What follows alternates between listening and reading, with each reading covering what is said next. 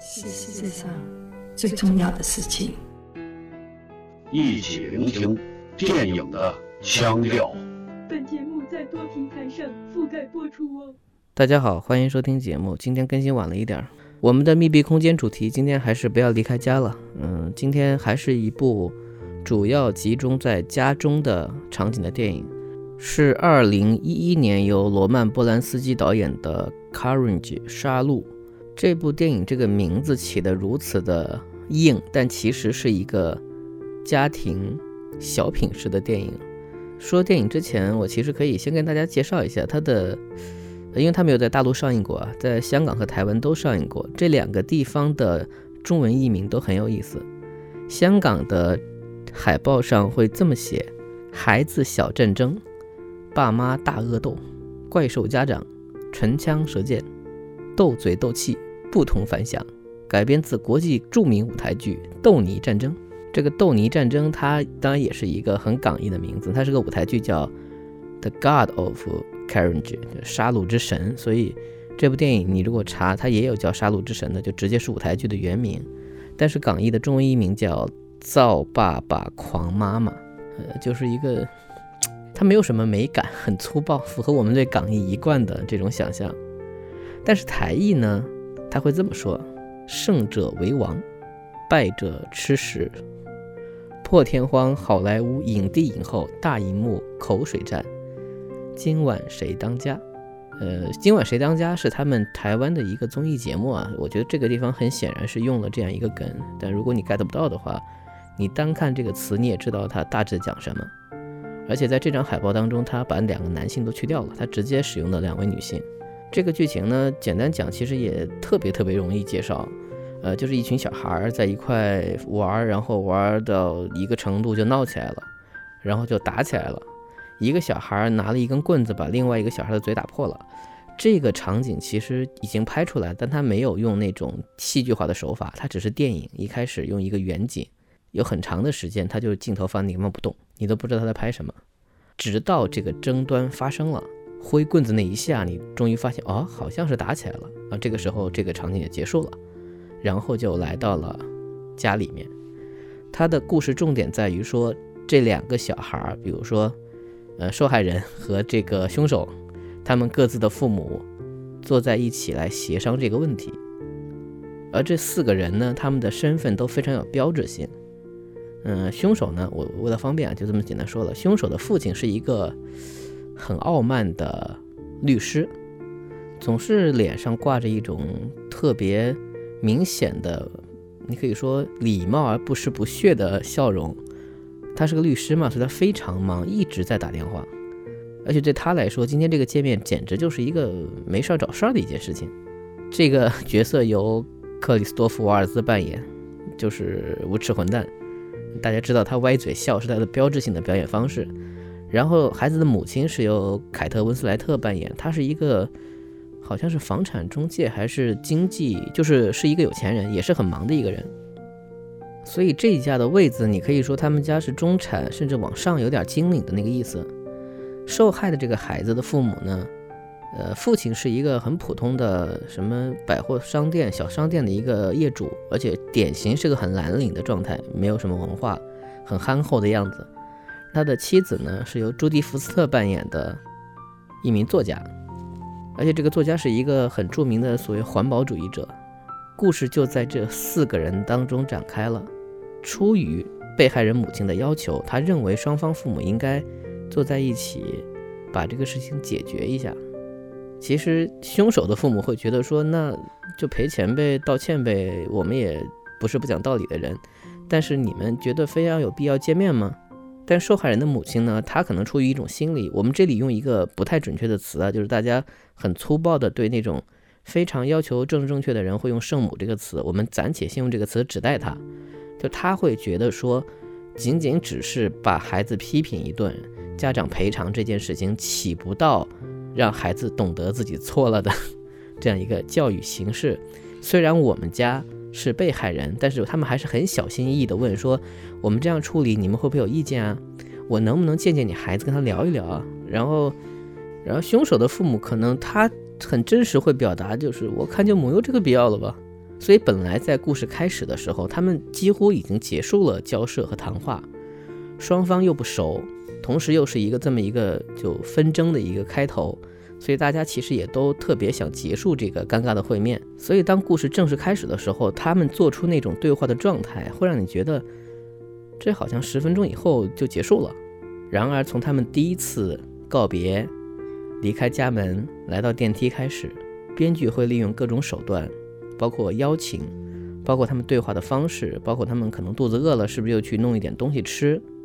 总之，他会一次又一次的把想要离开的这一对就是精灵夫妇拉回到房间里，然后他们继续他们的争论。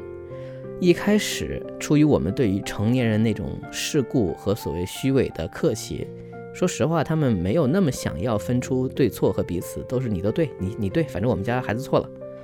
慢慢的你会发现，每两个人之间都有很多事情是需要去掰扯的。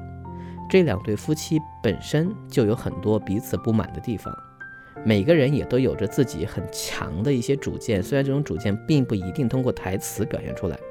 那种比如不合作、不同意，它也是一种主见。然后你就会看见故事的重心不断的漂移。首先有关于双方夫妻之间的一些对于时间的调配，包括态度的一种执拗的东西，然后包括两个女人之间，就谁看不起谁这个问题，是不是真实表达了自己心目当中的那个看法？呃，这个事儿就一再会升级。啊，当然不是打架，他们会一次又一次的试图去掩盖自己的怒气，然后要发泄出来。特别当两个女人斗法的时候呢，两个丈夫在旁边其实有那么一点儿看好戏的感觉，所以它真的很像一个小品，只是普通的小品可能十分钟就皆大欢喜团圆了，而这部电影用了九十分钟，他一次又一次的创造所谓的戏剧高潮，一次又一次把观众拉入主人公当然很痛苦了，但是旁人看着会很乐呵，就这个纷争的迷宫，一次又一次撕开他们脸上的那些伪装。希望他们把自己真实的感受表露出来，而表露出来之后又会带来连锁的反应。所以我看完的时候，我曾经想过说，其实有一个更好的译名就叫《生活大爆炸》，会越来越爆，越来越爆，然后到结局的时候，真的会闹到不可开交。可是当这个时刻撕开了这么具有代表性的美国家庭的所谓的这些祥和之后，两个小孩早就在一块玩了。这是一个巨大的讽刺。那这部电影看着不会很闹心，虽然它一直都是鸡毛蒜皮的一些小事儿，非常琐碎的各种鸡零狗碎。但是你看的时候呢，一方面其实会很羡慕像这样的一些大牌演员会愿意来演如此成本低，就在这个房间当中，只是他可能会分出，比如厕所啊、起居室啊，会有这么一个分开私下聊天的环境。你会觉得演员多么幸福，他们有这样可以挥洒自己演技的方式，而且两个女演员都是奥斯卡影后，瓦尔兹是戛纳影帝，然后两届的奥斯卡的最佳男配。呃，相对没有那么有名的是那个演小商店主人的这个约翰 C 赖利，他其实是一个很好的甘草演员，长得嘛是有点特别不显智商的一个样子，这个选角也很准，但他也是会经常得到提名的一个人。所以，就这四个人演出了，不能说人生百态，因为他聚焦就在中产，他也聚焦就在当代美国人的那种焦虑里面。呃，我们虽然不是生活在那个环境当中，但是关于人和人相处，关于夫妻之间那些隐秘的抱怨，却又会在某些时刻突然爆发的那些小九九，其实你看会觉得有种忍俊不禁的效果。它也没有更深的东西了，它就是展示给你看。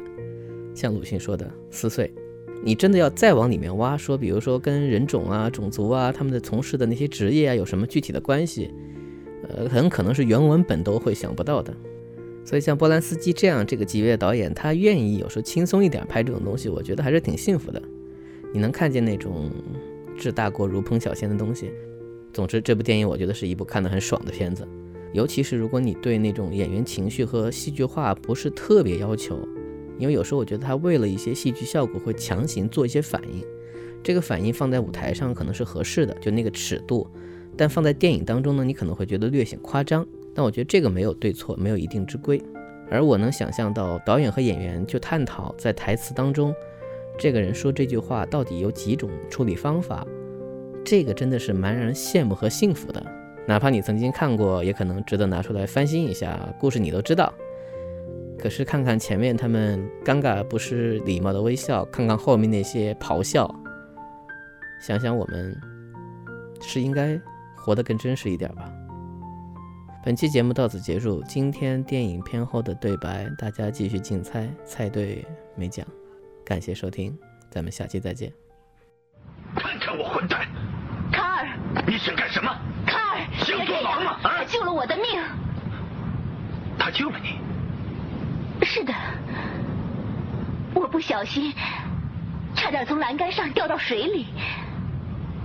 呃，我趴在栏杆上想看，呃，呃，呃。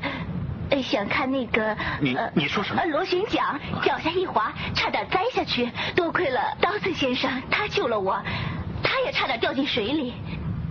嗯，你想看？他想看螺旋桨。我早就说过，女人和机器没有缘分。是这样吗，小伙子？是的，是的，差不多吧。小伙子真勇敢，好样的，干得好啊！好了，没事了，大伙儿接着去喝吧啊！瞧，你冻坏了，走，快进去吧。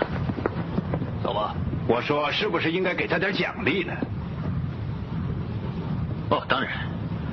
奴女，就给他二十块吧。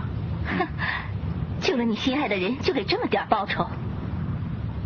卢斯不高兴。了这样，还没到告别的时候，没到，你明白吗？我很冷。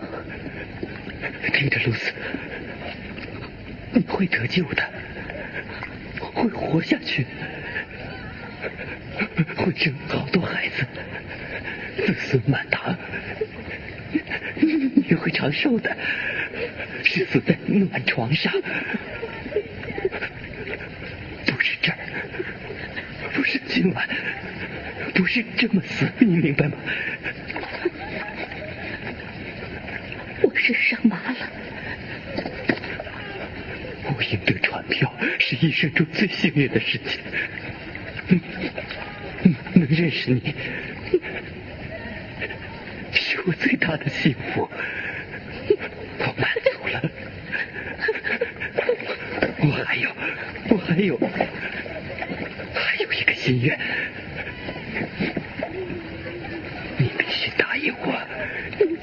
但是，不，不能绝望。无论发生什么，无论有多艰难，快答应我，露丝。答应我，一定做到。答应，一定。